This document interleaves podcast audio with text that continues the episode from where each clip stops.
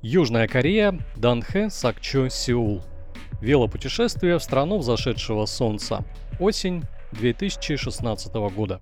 Шестой день, робот-полицейский, церковь с обсерваторией, миссионеры в позе, игрушки в мотеле.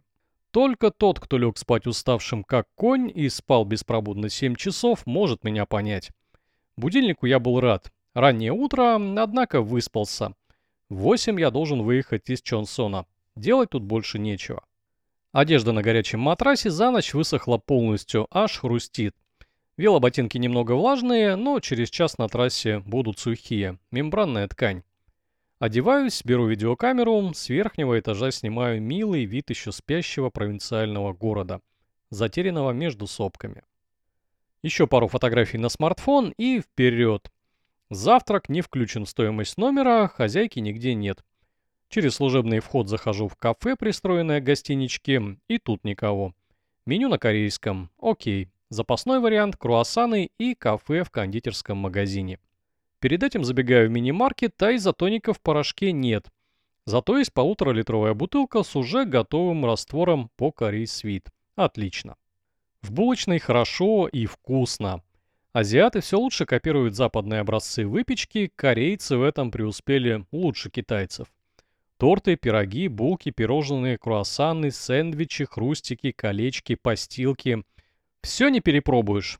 Выбираю шоколадный пончик и сырный пирог в виде кольца. Оголодал. Продавец дает стакан воды. Я тыкаю на кофе-аппарат. А, копи? Точно, копи. А в Китае кофе зовется кафей. Расплачиваюсь картой виза, продавец чиркает на терминале длинным ногтем. Типа моя роспись. Дают чек с этой загогулиной 6 тысяч вон. Пойдет. Располагаюсь у панорамной витрины, на улице также пусто. Да что здесь, не живет никто? За 20 минут по улице прошло три человека, наверное, те же, что встретились мне вчера вечером. Еще один местный зашел за хлебом для тостера. Булка с сыром хороша, но она большая. Оставляю треть на потом, может за обедом пригодится. В итоге я вес ее с собой 100 километров. Одеваюсь в отеле, собираю вещи, испортил чуть-чуть одно полотенце, на нем какие-то черные следы. Ну ладно, простят. Прощаюсь с хозяйкой, велосипед за ночь обсох и согрелся. Цепь крутится с трудом. Всю смазку смыло дождем. Ну ладно, где-нибудь на заправке попрошу капельку масла. Выезжаю из городка за 4 минуты. Отелей здесь немного. Мне повезло, что нашел жилье сразу. Еду по треку, любуясь суровой утренней природой и местными индустриальными пейзажами. Строений здесь мало, но вот э, строительство огромного моста, участка скоростной трассы. Уже скоро его сдадут. А одиноко торчащее здание в 15 этажей, зачем оно в городе с малой этажностью? Утро до сих пор туманное, солнце где-то еще далеко. Тучки без дождя медленно перекатываются через сопки и сползают на дорогу. Теплеет. Вдоль дороги множество построек, частные дома, но иной раз замечаю вывеску вроде офис, а тут же кафе и никого. Пусто и безлюдно. Иду по треку навигатора. Карта 2013 года, в реальности мало что изменилось. Ну, может быть, несколько новых дорог, кривые повороты, превращенные в плавные участки, города и поселки на своем месте. Часто даже магазины, заправки и больницы соответствуют карте. Заезжаю в микропоселок, надо купить батарейки для навигатора. У здания горы сушеного красного перца. Сейчас сезон сбора. В помещении никого. Нахожу в углу коробку с батарейками, обнаруживаю хозяйку с другой стороны здания.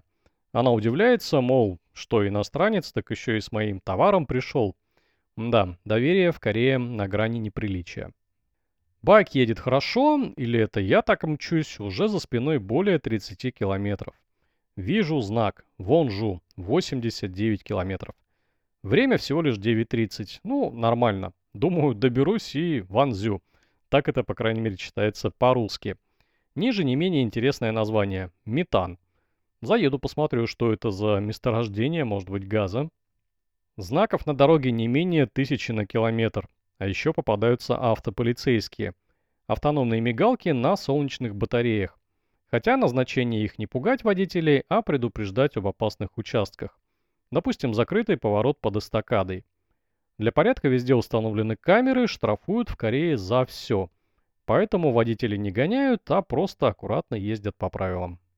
Встречается очень милая инженерная штука – станция сотовой связи. В России обычно это мачта и под ней территория чуть ли не в городской квартал. С забором, колючей проволокой, сигнализацией, камерами.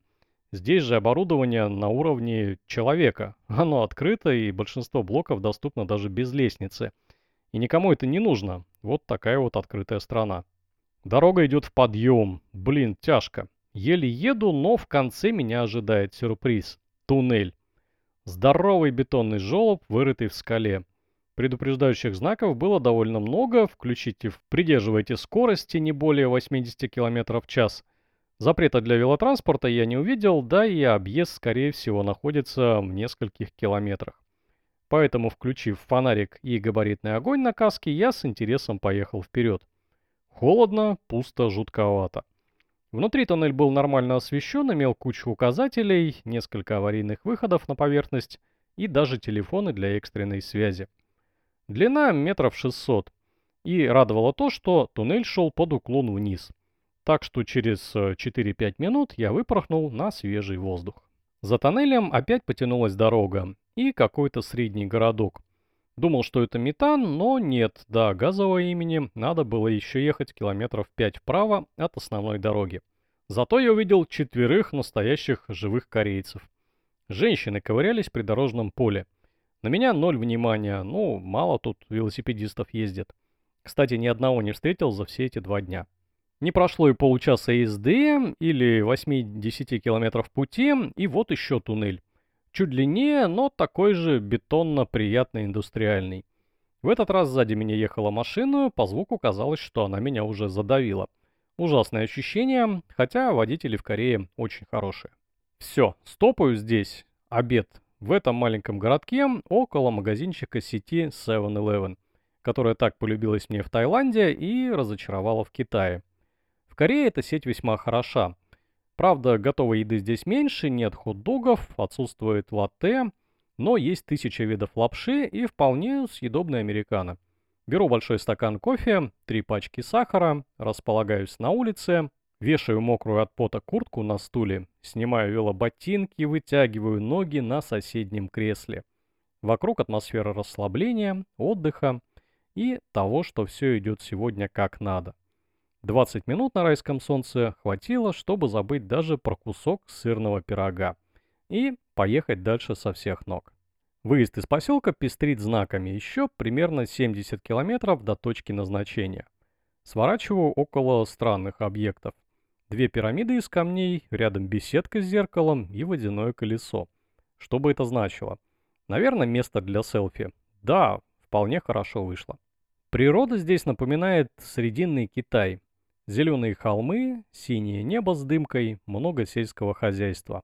Однако без ущерба для природы. Рисовых чеков на вершине горы я не заметил. Дорога ухожена и обустроена очень аккуратно, даже с фанатизмом. Вот, допустим, место, где срезана часть скалы, укреплена стеной с дренажной системой. Все это украшено орнаментом искусственный камень и такими оригинальными металлическими заклепками. Скорее всего, это шляпки гигантских винтов, утопленных в толще породы. Дальше дорога приносит новые сюрпризы. Скучать совершенно некогда. Здание на горе из такого размытого оранжевого пятна превращается в настоящую обсерваторию с двумя раздвижными крышами – Ого, два телескопа. Но что это? Подъехав ближе, я замечаю на этой же крыше статую какого святого и крест. Это как?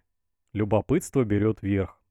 Я сворачиваю с дороги, поднимаюсь на вершину холма с церковью-обсерваторией. Вокруг много людей, все в рабочей форме для занятий земледелием. Меня приветствует женщина, кажется, по-английски. Здание на вершине меня смущает. Действительно, два серебристых купола на крыше, цветные витражи в окошках. Вхожу внутрь, в просторном холле образы святых. Вот папа римский, открытки, ящик для пожертвований. А за стеклом настоящий колл-центр. Шесть операторов смотрят мониторы и что-то бубнят в гарнитуры. Тут раздается колокольный звон, помещение наполняется людьми. Служба? Нет, обед. Люди исчезают в столовой. Обратиться больше некому, все испарились. И на меня по-прежнему ноль внимания. Я наглею все больше, хочу попасть в обсерваторию. Поднимаюсь на третий этаж, все, хода нет, кроме двери на крышу. Вид отсюда отличный. Делаю фото, видео и спускаюсь вниз. Еще пара снимков, большие бочки с кимчи и огромные холодильники с запасами. Умываюсь в туалете и также никем не окликнутый ухожу. На прощание фотографирую памятник дяде в очках. Наверное, это основатель этого места. Уже позже, благодаря Гуглу, я узнал, что это эко-католическая община. Что это значит, не ведаю до сих пор. Мысли в голове развеиваются потрясающим спуском. Если бы неплохо закрепленный баул, в котором я протер небольшую дырку задним колесом, было бы вообще отлично. Останавливаюсь у обочины попить воды. Тут же рядом тормозит любопытный водитель. Интересуется, не надо ли чем помочь, видя мое европейское лицо и жест, все окей, уезжает. Еду и я. Второй обед где-то рядом. Город Кангвон. Без труда нахожу торговую площадь с точками питания. На обед сегодня самгак кимпап. Спасибо, Аня, что подсказала мне эту классную еду. И дополняю все это рисом с овощами из микроволновки. Весьма неплохое сочетание, но вечером-то я найду кусок мяса. Располагаюсь также вольготно, кроме меня в городке, по-моему, никого больше нет. Ну, туристов из России точно. Полчаса на отдых как раз хватает. Без сожаления покидаю это место, правда выехать получается со второй попытки. Идет ремонт моста. На часах всего лишь 15.00. Дорога летит вперед с огромной скоростью, но правда цепь хрустит. Иногда попадаются аномалии вроде незаметного подъема, который выглядит как спуск. Ни разу такого не встречал. Разгоняюсь, э, кажется, что велосипед должен ехать сам, но он замедляет ход, а потом вовсе останавливается. Я проверяю колеса, цепь, все остальное. Потом дошло. Проезжаю еще один туннель, также холодно и жутковато, но уже привычно и также интересно. По тоннелям на велике я не ездил с самой Европы. До города Вонжо остается километров 25. И это хорошо, приеду засветло. Цивилизация все ближе. По сторонам дороги появляются автозаправки, автомойки, большие здания, машин становится больше и, наконец-то, людей тоже. Вот школьники толпой бегут с территории учебного заведения, куча офисных работников ждет автобус, человек прогуливает собаку. Нет, я не скучал по двуногим братьям, но с вами привычнее. Большой город – это и хорошо, и плохо. Здорово, что здесь есть разная еда, развлечения, товары – но в этом выборе легко потеряться. В поисках жилья я намотал километров 10. Включал Wi-Fi, сканировал Booking.com, обозревал местность в и в конце концов судьба вывела меня к веломагазину мастерской. Отлично. Внутри магазина никого не было, но тетеньки на улице сказали 5 минут. Ну, хорошо. Дождя не было, вечерело, и я никуда не торопился. Пришел мастер, мужик лет под 50, спросил, что такое – да, говорю, цепь смазать. Он даже денег не взял. И потом подсказал, где здесь есть отели и нарисовал карту на бумажке. Спасибо, товарищ и брат. Через 15 минут я был около автовокзала, где обнаружил сотни людей и пару потенциальных точек ночлега, в один из которых и заехал на велосипеде. Мотели в Корее – это такие гостиницы, часто обустроенные для случайных встреч. Они недорогие и, если повезет, очень комфортные – После напряженного дня мне было вообще фиолетово, где жить, главное, чтобы был душ и кровать. Тетя на стойке сказала 40 тысяч вон. Ну, конечно, ответил я и сунул карту виза. А велик? В номер нельзя. Ну, а если может быть... Нет, давай на стоянке оставим, она тут на первом этаже. Окей, пристегну там. Прицепил велосипед замком на первом этаже паркинга, встроенного в здание. Тут поместилось бы, наверное, три машины. Тетя тем временем приготовила мне расписку, что она за мой велосипед ответственности не несет. Прям так китайская хитрость. Ладно, камеры есть и хорошо. Получаю ключ и приличный набор с пастой, щетками, зубочистками и презервативами. Пятый этаж. Немного прокуренный номер, кровать для парных акробатических упражнений. Комп, телевизор. Сойдет. Разбрасываю одежду, моюсь и иду нафиг искать еду, голодный. В коридоре замечаю автомат по продаже всяких резиновых удовольствий. Блин, страстное место. Все туристы знают, что еда в Азии всегда прямо и направо. По тому же принципу ничего не обнаруживаю. Тогда еще раз направо. Пиццерия? Ну нет. Тут обнаруживают меня. Толпа людей в пиджаках и с транспарантами в руках. О, блин, нет, митинга только не хватало. Они приветствуют меня на хорошем английском. Да ты сам парень не местный. Кто откуда? Я говорю, ну вот, из России. Говорят, а мы миссионеры. Ох, чуть не срывается пошлая шутка с языка. Общаемся минут 10, приятные люди со всего света. Мормоны, как выяснилось позже, не агрессивные, но со своим прибабахом. Дали визитку, говорят, если что, поможем чем угодно. Ну, по крайней мере, общением я насытился. Круг подсчета по району завершен, а где ж, блин, пожрать-то? Лоттерия слышал, но не видел. Оказалось, это, по сути, Макдоналдс. Потом оказалось, что это лучше Макдоналдса. Хотя, если потратить за день 10 тысяч калорий, 20-30, то и калошу съешь, но правда было вкусно. Понравилась система заказа, выдали электронный жетон, и когда он начал трезвонить, еда готова. На десерт я сходил в мегамаркет латте, который есть, э, наверное, в каждом городе, более-менее среднем. Купил там чипсов, пива, время было раннее, всего 8 вечера. Планов особых не было, в кинотеатр я не нашел. Так что, загрузив Windows на отельном компьютере, удивившись открытому YouTube, я почти полностью посмотрел рок-оперу «Иисус Христос Суперзвезда». Все-таки прошедший день был связан с религией, да и постановка 73 -го года одна из лучших. А еще мне по WhatsApp позвонил Алексей Мигунов, поинтересовался, как дела. Он уже был в Владивостоке, посмеялся над названием «Вонжу», охнул от пройденного расстояния, ну а я его поддержал, потому что 130 километров за день для меня пока рекорд. На этой позитивной ноте я решил лечь спать.